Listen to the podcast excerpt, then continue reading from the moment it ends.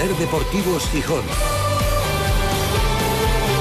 Manfredo Álvarez.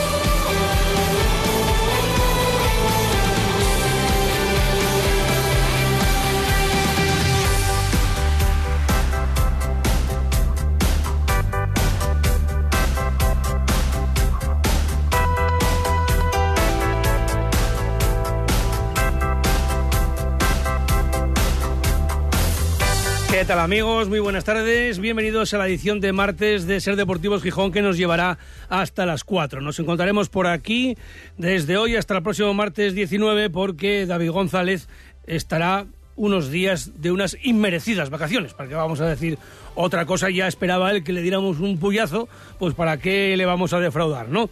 Tenemos la semana ya en marcha con el Sporting de nuevo entrenando en mareo después del partido del pasado sábado en Oviedo frente al eterno rival. Ahora pensando en el Tenerife y tal como comentaba Miguel Ángel Ramírez a sus futbolistas después del derby regional en el vestuario del Tartiere y que, bueno, en un vídeo que publicó en las redes sociales el propio Sporting, habrá que ir olvidando el derby, no volver a jugarlo estos días. Hombre, hoy sí le hemos preguntado a Nacho Méndez, que ha comparecido en rueda de prensa, bueno, las sensaciones después de ese encuentro, pero ya a partir de mañana hay que pensar en lo siguiente. Lo comentábamos en la tertulia, creo que es la sensación general que nos queda en la calle. En primer lugar, que fue un partido aburridísimo, hasta para los esportinguistas y los oviedistas, eh, no digamos para los que mm, no tenían ningún tipo de sentimiento hacia el fútbol asturiano, hacia ninguno de los dos colores, ni los azules ni los rojiblancos, pues se habrán dormido seguramente, porque era casi la hora de la siesta, ¿no? Pero a los que sí nos interesaba lo que pasaba en el verde, pues mm, pudimos ver a un Sporting que después de algunas pifias gordas, yo recuerdo con Diukis y con, y con Gallego, incluso la primera parte de la temporada pasada con Miguel Ángel Ramírez, a un Sporting que parecía que le daba igual lo que pasaba en el derby, ¿no? Y a los futbolistas más o menos lo mismo todas las segundas jugadas eran para el Oviedo, eh, las disputas, eh, las ganas de ganar. Bueno, no, el sábado no fue así. Vimos al Sporting que compitió con un Miguel Ángel Ramírez que leyó bien el partido en la pizarra. Defensivamente esta vez el Sporting estuvo muy bien. Pero sí es cierto que nos queda la sensación de que el Sporting perdió una gran oportunidad para ganar. Acertó Ramírez poniendo esos tres centrales porque saltó a la vista que el objetivo del Oviedo era como ya se conoce a Álvaro Cervera, intentar que no pasara nada y si pasaba algo que fueran centros laterales y en jugadas de estrategia, fundamentalmente faltas laterales y corners. Ahí el Sporting estuvo muy bien, los eh, cinco defensas, o los tres centrales para ser más exactos, y el portero eh, Yáñez, pero sí es cierto que todos vimos que no hubo prácticamente presencia en ataque. Del Oviedo nada, salvo lo dicho, y del Sporting pues nada, que el contraataque muy bueno entre la salida de Yáñez para Otero y luego Hassan, que no es capaz de, definir, y la oportunidad de la segunda parte, primero con Keipo y luego con Cote. Si no está Diuca, eh, se le multiplican los problemas a Miguel Ángel Ramírez porque está claro que solamente tiene confianza en punta en Diuca y en Juan Otero reconvertido delantero centro y que la verdad se le ve mejor que jugando en la banda. Ayer lo decíamos también, ha habido un mensaje evidente del entrenador a la dirección deportiva, que esto eh, es que, es que pasan todas las familias, ¿no? Eh, ya se sabe que en casa a lo mejor hay una bronca y luego los ves a la pareja de la manina en la calle y son muy majos y dicen que va todo muy bien, pero luego hay problemas, ¿no? Que si los hijos esto, que si la suegra, que si el vecino, que si hiciste esto tú y esto no lo hice yo, etcétera, ¿no? Bueno, eh, yo no creo que estén a partir de un piñón entre el entrenador y la dirección deportiva. No tiene pinta no tiene pinta porque lo demuestra con los hechos. si no confías en Geraldino, si no confías en Jordan Carrillo, por ejemplo, si pides un entrenador, un delantero centro durante todo el verano y no te llega, pues está claro que satisfacción máxima no hay. Y al sacar a Campuzano el sábado como recurso en ataque, un futbolista que no había jugado ni un minuto en pretemporada, ni un minuto en liga, y que adelanta a los otros que estaban en el banquillo, hombre, a los futbolistas que no salieron caso de Esteban Lozano, y de Geraldino no les habrá sentado nada bien. Pero desde luego, desde el club, desde arriba, tendrán que ver lo que hay, ¿no? Falta un delantero, eso es evidente. ¿Se puede resolver? Pues igual sí, en el mercado invernal. ¿Por qué no? se podría resolver. Y máxime, si, por ejemplo, el Sporting, que parece estar bastante mejor de cómo acabó las dos últimas temporadas, puede competir con los primeros puestos. Por lo que vemos en el Molinón, sí. Por lo que vimos fuera, solo en Oviedo. Pero estamos empezando.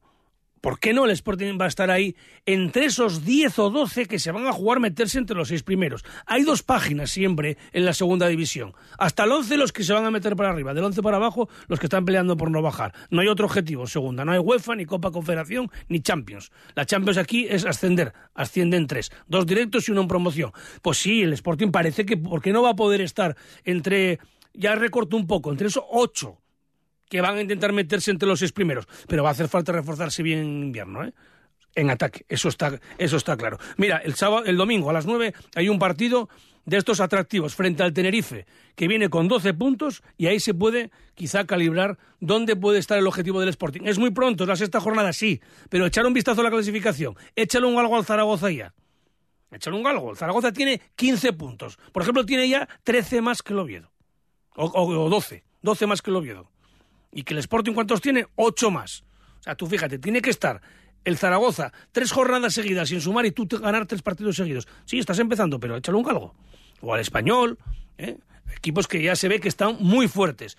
Con lo cual, no conviene distraerse en ningún momento, por mucho que digamos que esto está empezando. Vamos a ver lo que sucede el domingo. Todo apunta a que Miguel Ángel Ramírez va a volver al 4-4-2, que le dio buen rendimiento en los otros dos partidos en el Molinón, frente al Mirandés y ante el Burgos, y expectación por ver a Roque Mesa, que seguro que va a estar ya disponible, que estará cuando menos en el banquillo. Sabéis que el, el sábado fue citado, pero no se vistió, fue uno de los descartes. Seguro que el domingo estará, al menos, como digo, en el banquillo del Molinón. Y hoy habló lo comentábamos antes, uno de los fijos para Miguel Ángel Ramírez en este inicio de liga, Nacho Méndez. Y entre otros asuntos se refirió a la pedrada que recibió el autobús del Sporting antes de llegar al Carlos Tartiere. Un Nacho Méndez dando un ejemplo de sensatez un poco, un poco inesperado, sobre todo porque la verdad que no. Igual te esperas que en el último recibimiento sí que, puede, o sea, ya una vez que llegas al estadio haya, pueda haber más problemas o, o no. La verdad que fue en un momento que nos pilló un poco de, de imprevisto, fue un susto, sobre todo a, a Gio y a, y a Juan que estaban en la ventanilla que cayó la piedra. Bueno, creo que que es un incidente que tiene que quedar ahí, que no representa a, la afición del Oviedo, como tampoco representa a, ninguna afición cuando, cuando pasa ahí. Hay que intentar eh, alejar el fútbol y, que el fútbol no, no sirva de, protección a, incidentes de, este tipo, a, gente con, bueno, pues, con serios problemas de adaptación social que, utilizan y que se esconden, pues ya no sé si en el fútbol en unos colores o, aprovechan el, evento pues para, pues para para hacer estas cosas que están totalmente fuera de lo que de lo que demostraron las dos aficiones luego durante los durante los 90 minutos lo que se viene viviendo en el en un, en un partido tan bonito como este para, para la región para, para Asturias para los dos equipos creo que creo que es malo. Debemos condenarlo condenarlo todos y, y alejarlo pero como te digo creo que no representa a ninguna de, de las dos aficiones y para mí tiene que quedar ahí en una anécdota que no se vuelva a repetir que no nos haga retroceder para, para que la, la gente pueda ir a verlo el partido eh, tranquila, a gusto, como, como han demostrado, te digo, las, las dos aficiones y espero que, que el recibimiento en Gijón de, de, nuestra afición esté a la altura de lo que, de lo que ha demostrado siempre nuestra, nuestra gente y esté por encima de eso. Poco que añadir a lo dicho por Nacho Méndez. Un 10 en su reflexión y esperemos que esa pedrada de dos o uno o, o quien haya sido imbéciles, porque no tienen otra, y además imbéciles y con, y con cero en el cerebro, porque claro, eh, ojo, que, que, es que imagínate que de, en, el lado del conductor o que se, o porque el susto que le des al, al, chofer del Sporting vaya al autobús al precipicio, yo qué sé, o sea, que se puede generar un accidente grave, ¿no? Entonces, esa gente necesita recibir un, un, castigo ejemplar o, tratamiento, como comenta eh, Nacho Méndez, pero que esto no signifique de, de excusa para volver para atrás y poner inconvenientes a la gente que quiere ir a ver los derbis regionales con tranquilidad, como hemos visto, gente del Sporting con gente del Oviedo en el campo y fuera. Y aquí sí me quiero detener en un detalle. Es, es, un, es una historia que seguramente los que no estáis en redes sociales ni lo, ni lo sabéis. Eh, resulta que eh, Pedro Díaz, el exjugador del Sporting, pues estuvo primero había estado en mareo animando a sus compañeros y estuvo por ahí con Javi Fuego y tal, y con, otros, con otra gente del Sporting, pero se le hizo una fotografía en la que estaba con aficionados del Oviedo. Y entonces hubo varios cafres, porque los hay en todos lados, que mataron en redes sociales a Pedro Díaz. Y uno se pregunta, ¿estamos pidiendo la normalidad en los derbis? Que la gente pueda ir a comer, a tomar algo y que se puedan cruzar los sportingistas con los oviedistas y hay que machacar a Pedro Díaz porque estaba con gente del Oviedo. Pero si Pedro Díaz ya lo dijo mil veces. Pedro Díaz, ¿dónde se crió? En la Fresneda. En el colegio, ¿qué había más? ¿Oviedistas o sportingistas? Oviedistas, lo dijo mil veces, que la mayoría de sus amigos eran del Oviedo. ¿Y qué pasa? Luego jugó en el Sporting y también estuvo en la cantera del Oviedo. ¿Pasa algo? ¿Hay algún problema? Lo que hay que hacer es vivir los derbis con naturalidad, con la piquilla al máximo, al máximo, pero que la gente pueda convivir junta. ¿Por qué no? Esto es lo mismo que si un chaval es de Quintueles, ¿eh? como él es la frenera, pues uno de Quintueles, sus amigos, lógicamente, si estudian Gijón, ¿de qué equipo van a ser la mayoría? Del Sporting, ¿no? Y si empieza en la cantera del Sporting, ¿de dónde van a ser la mayoría de los amigos? Del Sporting. Pero si luego el Sporting no lo quiere y se va a otro sitio, o por lo que sea, va al Oviedo, ¿Qué pasa? ¿Que hay que machacar así, chaval, porque tenga amigos del Sporting? Pues es que son cosas que no se conciben. Porque es que además a mí, aquí hay veces de cosas que es increíble. Es, el cainismo, ¿no? O sea, se marcha Pedro Díaz al Girondis y se marcha José Grajera al español y hay que machacarlos. No, señores, esos dos chavales son de los nuestros, que han encontrado un destino mejor. Pero es que hay que vivir el fútbol con normalidad, con críticas, con piquillas, con todo lo que tú quieras. Pero, hombre, vamos a, dar ejemplo si lo que queremos es que nos dejen convivir y disfrutar los derbis regionales como es debido. ¿no? Bueno, hasta ahí. ¿Vosotros qué opináis? En Ser Deportivos Gijón te escuchamos. Envíanos tus notas de voz al 646 33 08 71. Enseguida escuchamos con más calma, hablando de otros temas, a Nacho Méndez. Hoy tenemos tiempo para la opinión, como todos los martes, en La Guadaña con Antón Miana. Y además vamos a charlar con el exciclista Fernando Escartín, director técnico de la Vuelta a España, porque mañana la ronda estará aquí en Asturias con dos finales que prácticamente van a determinar el podium ahora el dominio absoluto del Jumbo, con Sepp con Roglic, con Vingegaard, los españoles por detrás intentando apretar ahí con Ayuso, con Enric Mas, con Landa. Bueno, pues vamos a ver si eh, hay la posibilidad con eh, Mar Soler. Vamos a ver si hay gente que puede eh, dar réplica al equipo Jumbo. Vamos a hablar con Fernando Escartín de esos dos finales en el Angliru y en la Cruz de Linares. 3 y 33. Vamos a ver los escaparates y también vamos a ver, a ver cómo está la playa, que está de playa, ¿eh? Ser Gijón y Garaje Rape les ofrece la información de las playas. Garaje Rape, expertos en neumáticos y mecánica rápida. Porque en estos casos la pregunta siempre es Tapa Playa, Begoña Natal. Eh, nos llaman desde Siero constantemente todo el verano. Ya hace tiempo que no nos llaman, ¿eh? ha dejado de venir. Hombre, ahora las redes sociales eh, Ayuda un poco, sí. nos ha aliviado un poco el tema telefónico porque durante muchos años cuando no existía la posibilidad de consultar eh, el tiempo con las aplicaciones y hasta con, con las webcam, aquí todas las mañanas del verano había que poner prácticamente a una persona del servicio de salvamento dando la información de las playas. Sí, sí, para, para que invitáramos a, a la gente a la playa. Pues yo creo que sí, que fíjate, está para darse un baño, la temperatura del ambiente está en torno a los 22, 23 grados, pero el agua del Cantábrico está a 20, sigue a esa temperatura y hay mucha gente disfrutando del mar durante toda la mañana. Está la bandera verde en las playas de Poniente y Arbellal, como suele ser habitual, y amarilla en San Lorenzo, en las zonas centro y escalerona. Y ojo, porque sigue roja en la zona del Piles, entre la escalera 12 y 15. Es una medida que se ha tomado bueno, por el tema de, las tormentas y, demás de los vertidos del río Piles. La pleamar se va a producir a las 4 de la tarde y cuarto y la bajamar llegará a las 10 de la noche y 27 minutos. Este verano pon tu coche a punto en Garaje Rape. Expertos en neumáticos para turismos 4x4, furgoneta y moto. Garaje Rape, también expertos en mecánica rápida. Garaje Rape, estamos en Avenida Constitución 88. Abiertos de lunes a viernes de 9 de la mañana a 8 de la tarde y sábados de 9 a 1. Ser Deportivos Gijón Manfredo Álvarez. Trasbu Cerrajeros, copiamos y reparamos llaves y mandos de coche. Disponemos de taller móvil 984 2495 16. Cerrajeríaeltrasbu.es.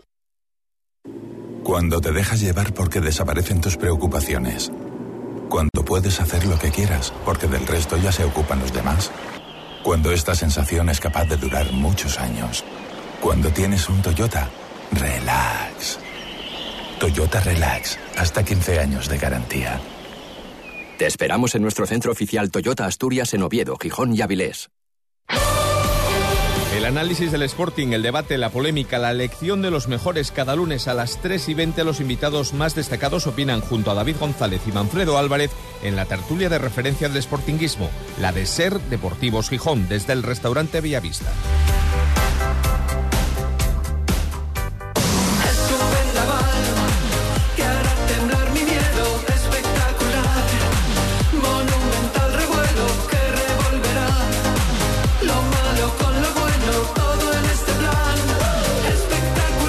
En marcha este Ser Deportivos Gijón de martes con buen tiempo, a ver si aguanta por lo menos hasta el veranillo de San Miguel. ¿Eh? que es ahí el 23 de septiembre, ¿no? Bueno, pues vamos a ver. La verdad que no nos podemos quejar, el... salvo excepciones, ¿eh? que, hubo, excepciones recientes. Bueno, en lo deportivo, el Sporting comenzó esta mañana a preparar en mareo el partido del próximo domingo frente a Tenerife, que se disputará a partir de las 9 de la noche en el Molinón. El entrenador rojiblanco Miguel Ángel Ramírez recupera a Diuca tras jugar dos encuentros con la selección de Montenegro, mientras que Roque Mesa podría ser la gran novedad en la citación para la sexta jornada Seguirán de baja Pablo García, que continúa haciendo trabajo con el recuperador al margen del grupo, mientras que Gio Zarfino, pues poquito a poquito está tratando de dejar atrás las molestias en un tendón de la rodilla que le tiene ausente de los terrenos de juego más de seis meses. Como queda dicho, el equipo tras el empate en Oviedo y eh, pues eh, intenta eh, dejar al margen eh, lo que sucedió en el derby, pero hoy había que preguntarle a Nacho Méndez, que compareció en sala de prensa, las sensaciones tras el duelo regional y luego además escuchamos la pregunta que le hacemos seguido nosotros al propio jugador Joaquín. Creo que es positivo, creo que es positivo sumar fuera de casa. Eh, sí que en el, en el escenario que era y contra el rival que era eh, nos hubiera gustado nos hubiera gustado ganar. Creo que hicimos cosas bien para poder llevarnos los, los tres puntos a pesar de que de que tampoco pasó mucho en el partido. Creo que lo tuvimos controlado en todo en todo momento. Bueno, pelín agridulce, pues como te digo, el lado positivo ese de sacar el primer punto fuera de casa después de dos salidas que, nos había costado más, creo. Y, bueno, la parte negativa, el no poder, el no poder ganar, el no poder darle esa victoria a nuestra, nuestra afición también, que estuvo ahí todo, todo el partido apoyando al pie del cañón, que pasó el, el viaje, todo el trámite de, las entradas, de aguantar allí después del partido y que, que, estuvieron apoyándonos en todo momento. Nos hubiera gustado darle esos tres puntos, también creo que lo, que lo merecimos, pero bueno, hay que mirar ya al siguiente, como, como se dice en esto del fútbol, hacerlo bueno en casa contra, contra el Tenerife y seguro que vamos a volver a estar bien, contra un equipo que, que viene en buena dinámica y bueno, vamos a ver. Después de dos temporadas con el equipo peleando abajo y una pretemporada en la que ha habido bastantes dudas, porque tardó la gente en llegar, incluso hasta última hora se estuvo esperando por un delantero que no llegó, eh, parece que vais despejando favorablemente algunas dudas, por ejemplo en Molinón, donde se han conseguido dos victorias, queda alguna incógnita por resolver fuera de casa. Este partido contra el Tenerife que está arriba, que, que, parece un equipo de los candidatos a estar entre los seis primeros, puede ser una buena rivalidad, estamos muy pronto, pero quizá eh, viene a ser un examen para ver si vosotros verdaderamente este año vais a estar en la primera página de la clasificación. Sí, bueno, creo que al final el examen lo tienes cada, cada fin de semana porque, porque, la competición al final es la que te marca dónde, dónde vas a estar. Creo que esas dudas que ha habido han sido más externas que, que dentro del propio grupo, dentro de, de, del equipo. Estamos muy unidos. Creo que he notado desde, desde el principio que, que estamos muy convencidos con, con, el trabajo que estamos haciendo, muy contentos con, con esa conexión que tenemos entre nosotros y con el cuerpo técnico y creo que solo puede traer cosas buenas. Creo que nos tenemos que abstraer también nosotros un poco de, de esos eh, de esos exámenes, no de esos exámenes, de, de, de darle a nor, normalidad a las dinámicas, a, al poder ganar, al, al, también cuando vengan mal dadas eh, unirnos y que tampoco se, se vaya más allá de, de un resultado, a, a, estar estables y, y, regulares durante la temporada, porque creo que eso es la clave para, para luego estar arriba a final de temporada. Yo veo al equipo bien, como tú dices, es hemos estado bien en casa y creo que es algo muy positivo en donde nos tenemos que hacer fuertes. Tenemos que, seguir sumando a la, gente con nosotros. Creo que la afición ha estado también espectacular en los dos partidos en el Molinón. Tenemos que hacernos fuertes en casa y la verdad que, que, sí, que el Tenerife viene en un muy buen momento y es una buena piedra de toque para, para, ver, cómo, para ver cómo estamos, pero como también lo eran el, el Mirandés que venía de, ganar 4-0 y, el Burgos que es un equipo, un equipo jodido para, para jugar contra ellos. Bueno, es, va a ser un partido bonito, seguro que la gente está con nosotros y seguro que, que, vamos a volver a estar bien en casa y vamos a ver, podemos meternos en una dinámica buena y al final de eso también hay que, hay que aprovecharlo para bien. Por cierto, San Miguel es el 29 de septiembre, ¿eh? así que a finales de mes, correcto, no el 23, el 29. Y hablaba Nacho Méndez sobre la llegada de Roque Mesa, da por buena la competencia muy positiva. Al final, los buenos jugadores son siempre, son siempre bienvenidos. Creo que Roque lo es, lo dije el otro día, creo en una entrevista. No creo que sea yo nadie para descubrirle ahora. Creo que su trayectoria habla por, por sí sola. Es un jugador que nos va a aportar muchísimo, ya no solo dentro del campo, sino también fuera, con todos los partidos que ha jugado, la experiencia, la, madurez que tiene. Nos toca, eh, para nosotros es un regalo, para, para los cuatro que ya estábamos, para, para aprender de él, para, para que nos ayude en todo y seguro que al equipo le va, le va aportar buen, eh, muchísimo. Creo que al final la competencia siempre, es siempre positiva para, para todos y en, todas, y en todas las líneas porque va a elevar el nivel del equipo a lo largo del año. Son 42 jornadas. Creo que va a haber tiempo para todo y la verdad que se está adaptando bien. Lo he visto muy bien en los entrenamientos y seguro que, que va a ayudarnos eh, más pronto que tarde. Nacho Méndez está siendo uno de los fijos eh, para Miguel Ángel Ramírez. Habla de esta continuidad.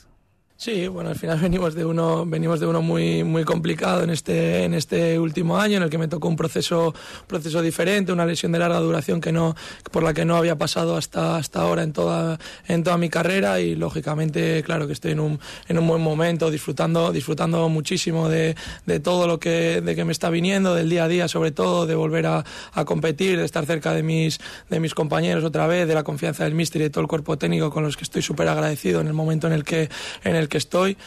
Y, y, la verdad que, que, todo está siendo positivo y es lo único que me, que me, preocupa ahora mismo es alargarlo en el tiempo, ser capaz de darle continuidad a este, a este momento que estoy teniendo y, y, poder ayudar al equipo en todo lo que, en todo lo que pueda. Sin duda ha superado un momento crítico Nacho Méndez, eh, casi un año de, de, lesión, por lo menos apartado de, de, de la competición. Eh, insiste en este asunto el jugador asturiano. Ya, la verdad que tampoco en pretemporada había sumado excesivos, excesivos minutos de, de seguido, solo el, el, día del, el día del Avilés había sumado 90 y ya desde ahí entré a, entré a competir.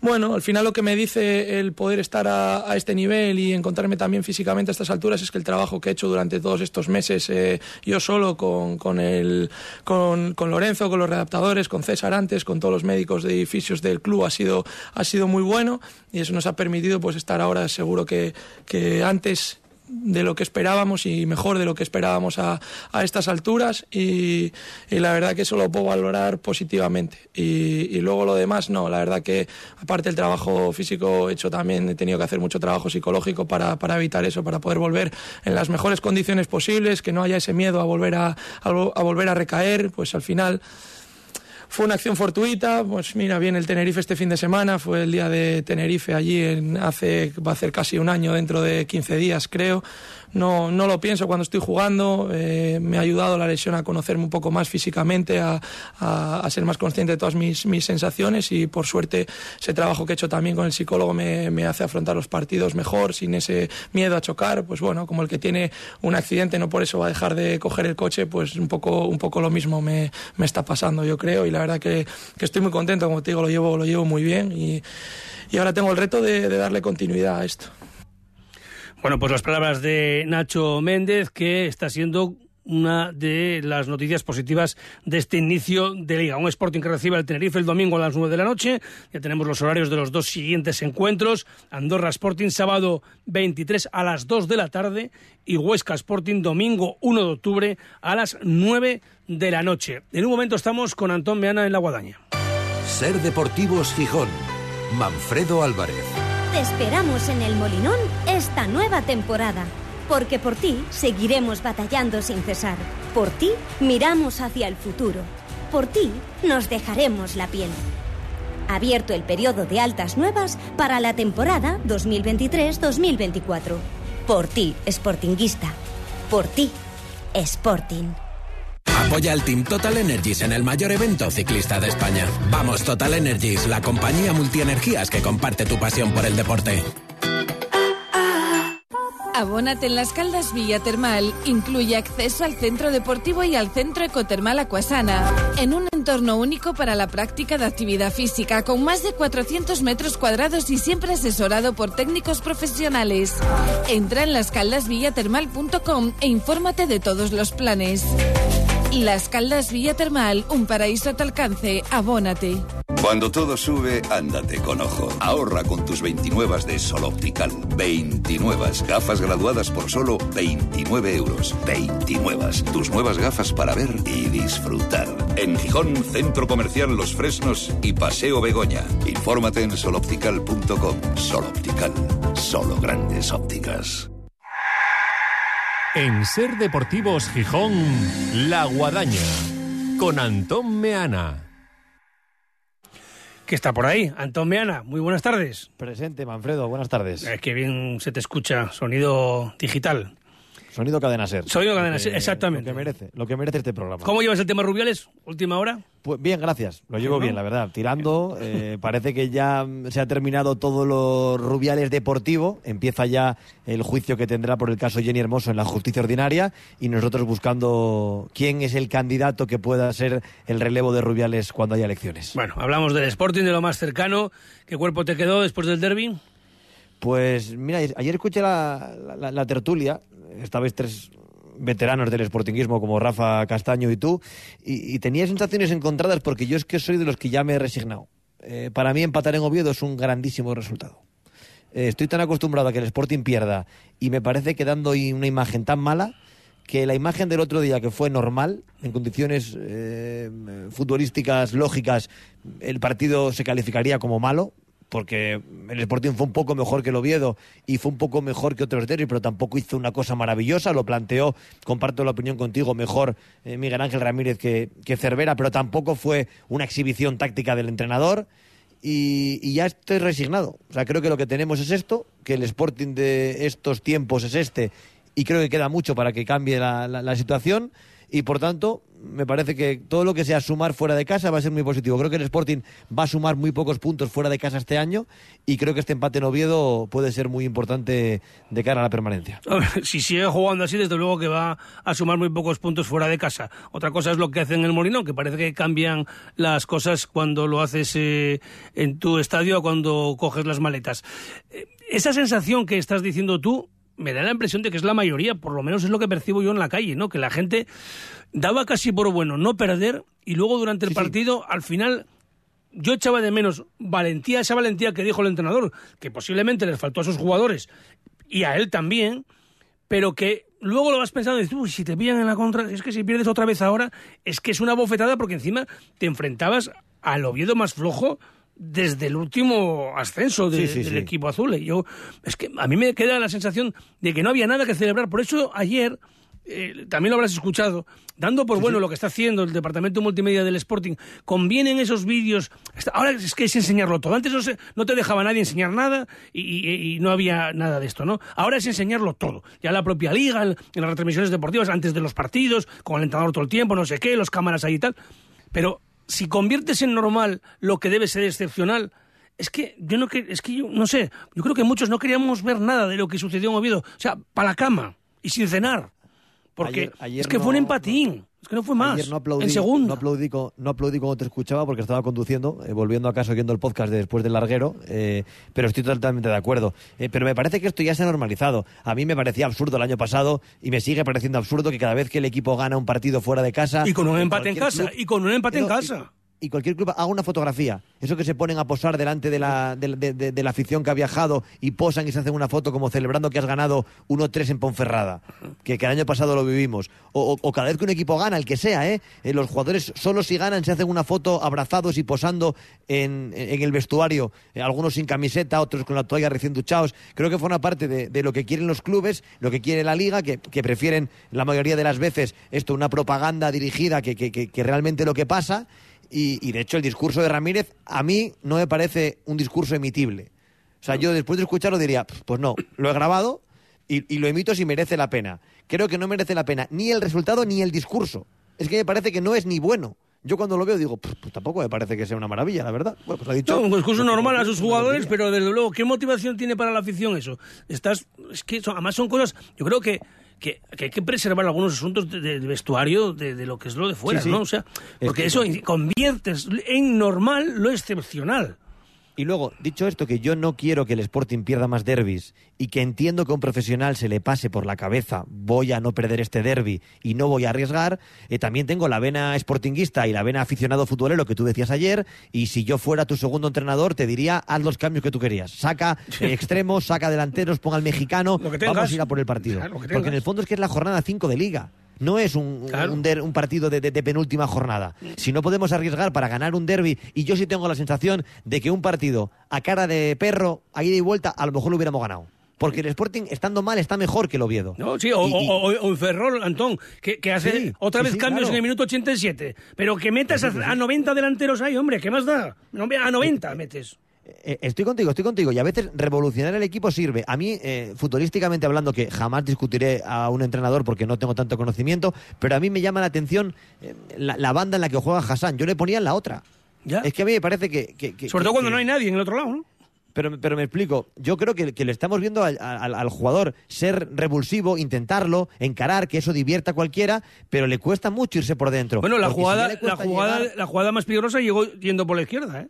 Claro, porque yo creo que es, que es, que es de cajón. Él, él no puede jugar a pierna cambiada porque le cuesta mucho girarse. En el rato que piensa, pierde todo lo que ha ganado en la carrera. Yo le pondría en la otra banda claramente. Ya lo pensé en Ferrol, que me, me pareció una, una sorpresa. Eh, me- yo no le conocía, no lo había visto hasta el partido en Valladolid. Eh, de manera completa le vi el partido en Ferrol y me sorprendió que no jugara en la banda que para mí es la correcta, en, en banda izquierda. Y en Oviedo me pasó lo mismo. Y luego sí quería lanzar un pequeño guiñito, y ya lo ampliaremos en otras guadañas, eh, pero es que yo estoy en plan radical, ¿eh? ¿Visto lo que tiene la plantilla del Sporting? Mm, Yo por lo que leo y lo que escucho, ¿eh? porque no tengo la suerte de ver al filial, que sé que está en la última categoría. Pero yo, más pronto que más tarde, titular en el Sporting Lozano. Pero no juega la Yamal en el Barça. No juega la Yamal hoy con España. Y tiene 16 años y va a cuarto de la ESO. En cuanto Lozano meta dos goles más con el filial, titular en el primer equipo. Si no hay nadie. Por lo menos si hay una falta la puede enchufar, mira. si Geraldino no vale. Porque no vale y lo sabe el entrenador y lo sabe Orlegui que lo trae aquí para blanquear errores del, del grupo Orlegui en México. Si Campuzano no le gusta, si lo que tiene no, no le, le parece que no es suficiente, ¿por qué puede jugar Lamin Yamal en el Barça y no puede jugar Lozano en el primer equipo del Sporting? Vamos a apostar por eso y el siguiente que salga lo ponemos. Total, para traer un mexicano que no le gusta al entrenador y un chileno que no le gusta al entrenador, yo pongo el ejemplo. Hoy Lamin Yamal, 16 años, cuarto de la ESO, va a jugar con España. Creo que si lo que decís de Lozano, los que vivís en Gijón, es cierto, yo en la jornada 7, titular en el Sporting. Dicho Yo, hasta el martes. Hasta el martes, un abrazo. Hasta luego. Tráenos tu vehículo a Talleres Baldajos y te revisamos gratuitamente los 10 puntos básicos de seguridad de tu coche. Llévate hasta 80 euros de regalo al montar neumáticos Bridgestone y disfruta de promociones especiales en la recarga de aire acondicionado. Te esperamos en los talleres Baldajos de Viesques y Tremañes en Gijón y también en Oviedo, Asipo, Avilés y Langreo. Porque recuerdas el Turuyu y en lugares como Sotón o el Mumi encuentras la historia de tu familia, la de guajes y mujeres mineras contra viento y marea, porque solo tú sabes de esa emoción que sientes con el abuelo fue picador o el Santa Bárbara bendita, porque tienes alma minera. Montepío de la Minería, el proyecto social de toda la familia minera asturiana. Mutualízate. Más info en montepío.es y juntas locales. Ser Deportivos Gijón. Manfredo Álvarez. Pues ya tenemos la vuelta ciclista a España en Cantabria. Saludamos al director técnico de la vuelta, Fernando Escartín. Buenas tardes. Hola, buenas tardes. Al que todavía cuesta para los que somos ya veteranos llamarle director técnico de, de la vuelta porque tú para nosotros eres un gran ciclista, ¿no?